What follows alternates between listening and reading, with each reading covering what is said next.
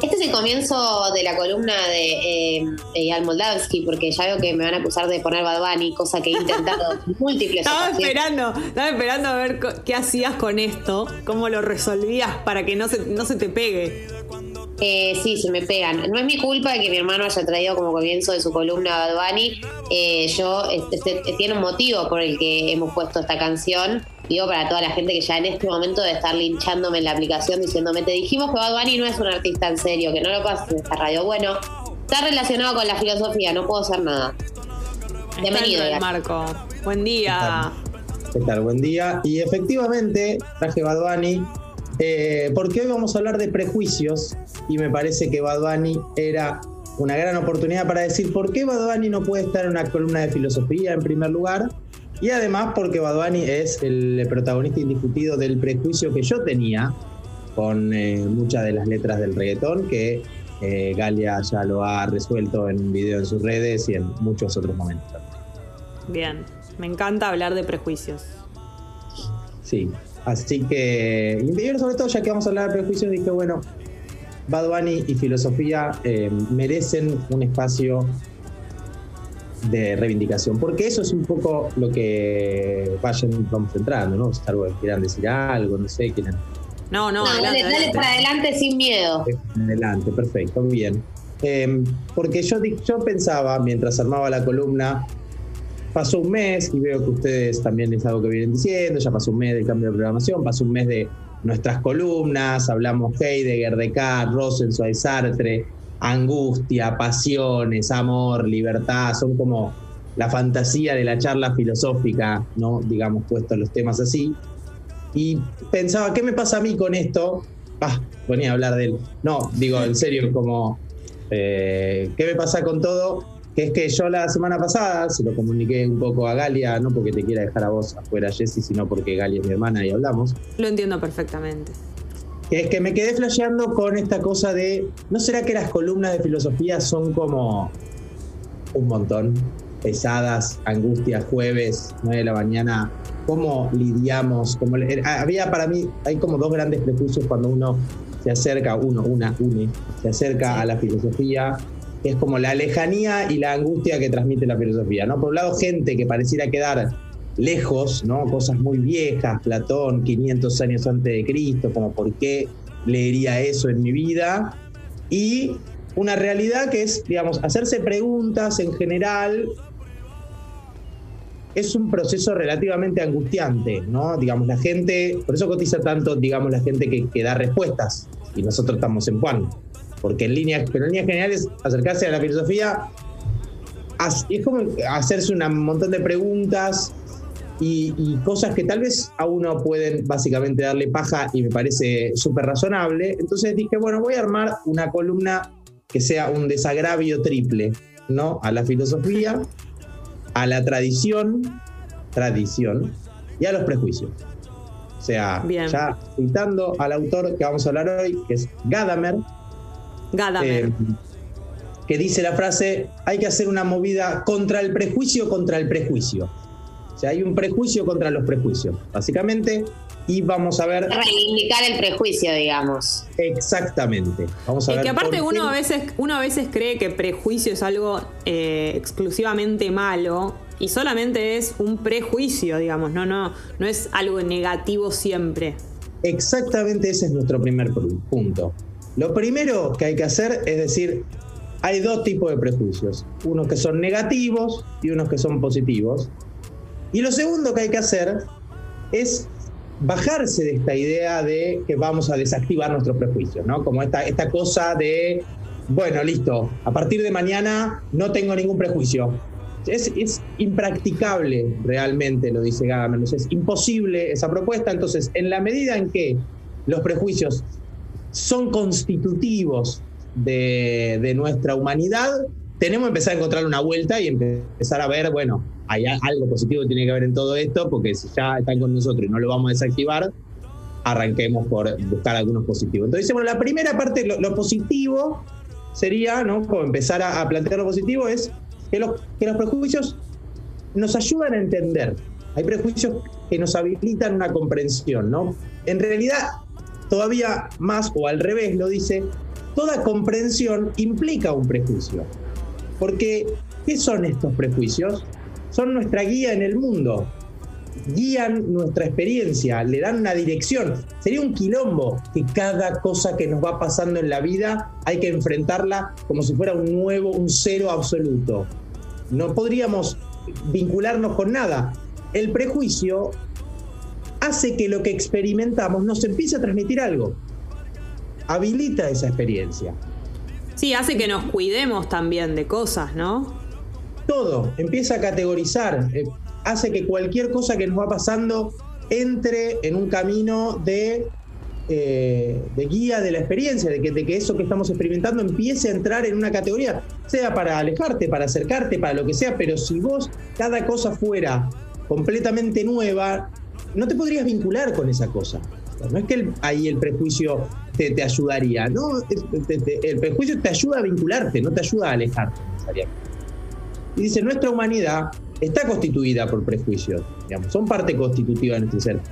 El hecho de que sea, digamos, la finitud nuestra se muestra en que somos un montón de prejuicios y estos prejuicios tienen como tres temporalidades, ¿no? Por un lado son heredados, porque casi todos, muchos de estos prejuicios no los armamos nosotros, no, no, no, no es que somos nosotros todo el tiempo, sino que vienen de nuestra tradición, vienen del pasado, qué sé yo, nos hacen a nuestro ahora, constituyen nuestro presente, pero tienen una idea hacia el futuro porque van anticipando, van. Entonces, acá tenemos como la, el planteo inicial de los prejuicios. Que son necesarios. Son necesarios, nos constituyen, entonces tenemos que decir, bueno, vamos a hacer como la, división entre los prejuicios que son una cagada, los injustificados, los ciegos, los que son chotos, los que realmente nos limitan, y los prejuicios productivos, los habilitantes, los que nos ayudan a vincularnos mejor con el mundo. ¿Cómo vamos a hacer para diferenciar estos prejuicios? Dialogando con la tradición. Entrando en un diálogo con nuestro pasado, con nuestros clásicos, con nuestra tradición, con todo lo que viene. ¿Por qué? Porque nuestro presente es heredero de ese pasado. Digamos, todo lo que nosotros pensamos, vemos, cómo nosotros nos vinculamos con las cosas hoy, está moldeado y armado por muchas cosas que nos fueron llegando. Entonces, evidentemente, para poder armar una diferencia piola entre los prejuicios y para entendernos a nosotros con nuestros prejuicios, tenemos que entrar en diálogo con nuestro pasado. Y acá empieza... ¿De dónde vienen? ¿Eh? ¿De dónde vienen, digo? Exacto. Pues acá empieza a armarse este agravio filosófico que decía al principio. ¿Por qué vamos a leer? ¿Por qué vale la pena leer a todos estos autores, a todas estas cosas viejas? Algunas no tanto, pero otras sí. ¿Por qué vale la pena? Porque conscientes o no que seamos, esta tradición nos va constituyendo y las obras de arte, los clásicos, lo que tienen de verdad esas obras, dice Gadamer, se realiza en la medida en que intentamos entenderlas.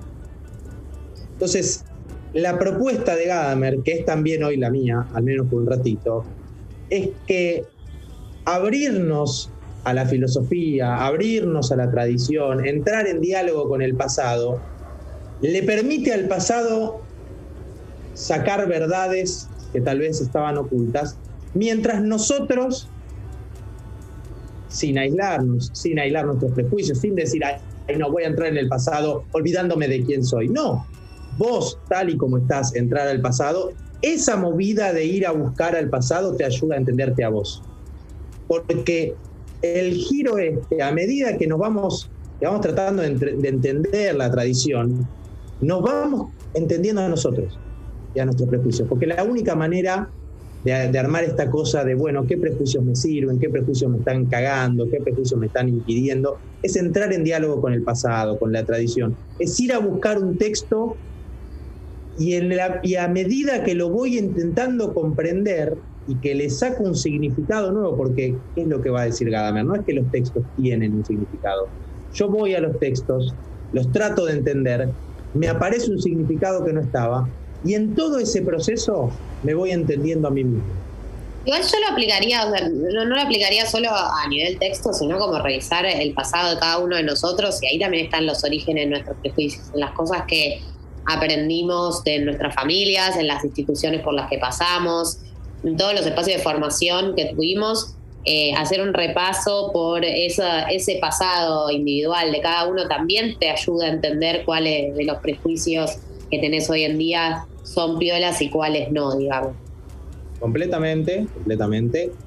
Me parece que, o sea, yo lo que lo digo, lo digo con los textos porque estoy desagaviando a los textos tradicionales y diciendo, bueno, vale la pena ir a leer a todos esos textos viejos. Sin duda que ver y repasar nuestro pasado más, más cerquita va a ser muy efectivo, pero también, y este es, digamos, otro tema, las preguntas por, por las cuestiones, digamos, sociales, por el amor, por la amistad, son preguntas que no avanzan a la velocidad de la que avanza, a la que avanzan las ciencias duras o exactas, ¿no? Digamos, no tienen esos paradigmas. Entonces, son preguntas que quizás uno las va a buscar autores que escribieron hace miles de años y tienen algo para decirnos. Y creo que lo lindo de Gadamer es que se va armando una gran bola, ¿no? De voy a buscar un texto, cuando lo voy a buscar estoy yo, o sea, lo voy a buscar desde mi presente, no lo voy a buscar como aislado, y mientras voy tratando de entender lo que el texto tiene para decirme, me transformo a mí. Porque se mueven mis prejuicios, porque entiendo de dónde vengo, porque pienso algo que no pensaba, entender un texto es humanizarse porque ese, eso que vamos a entender nos va a terminar constituyendo como personas. Además, creo que no hay mayor satisfacción que cuando vos tenés un prejuicio, eh, después desactivarlo, ¿no? Como que la realidad te, te demuestre que eso que vos pensabas o tu prejuicio negativo en este caso eh, no era, tal no era tal. Totalmente, totalmente. Y mira que, y mira que yo soy fanática de tener razón. A mí me encanta tener razón. Pero tengo que admitir que cuando tengo un prejuicio y la realidad me demuestra lo contrario a lo que yo creía, me genera mucha satisfacción. Obvio. Por eso, y porque ya estamos, veo sobre la hora y las voy a, dejar hacer sus minutos finales, voy a cerrar diciendo que, bueno, que quería decir, por un lado, que nos teníamos, o que quería que nos amiguemos un poco con los prejuicios, que nos amiguemos un poco con los clásicos, eh, que son como, aunque, aunque quede lejos probablemente y tal vez tengan algo para decirle a nuestro presente. Y por último, obviamente, tratar de amigarnos con la filosofía, que la filosofía son todas esas preguntas que te esperan en la vida, que aunque vos creas que no, que no te la está haciendo, que vos sos otra cosa, que laburás en un banco, que no tenés nada que ver, la filosofía son preguntas que te esperan y es un intento de enfrentar ese temor que es existir, vivir, ser parte fugaz de un mundo del que participamos con mucha intensidad y la filosofía te recibe angustiado, intenso, es el bowl que quiere recibir toda esta información de ustedes para a veces ordenarlo y para muchas veces ni siquiera poder eso, pero simplemente hacernos compañía en la enorme dificultad que es mirar para adelante y no entender. Y bueno, hacernos compañía ya vale la pena también.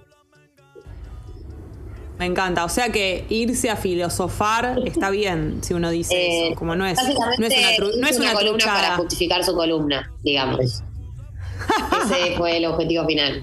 La autojustificación de mí mismo. Pero sí, irse a filosofar está siempre bien. Bien, excelente, Ial. Muchísimas gracias. gracias. Que terminen bien. Hasta la semana que viene.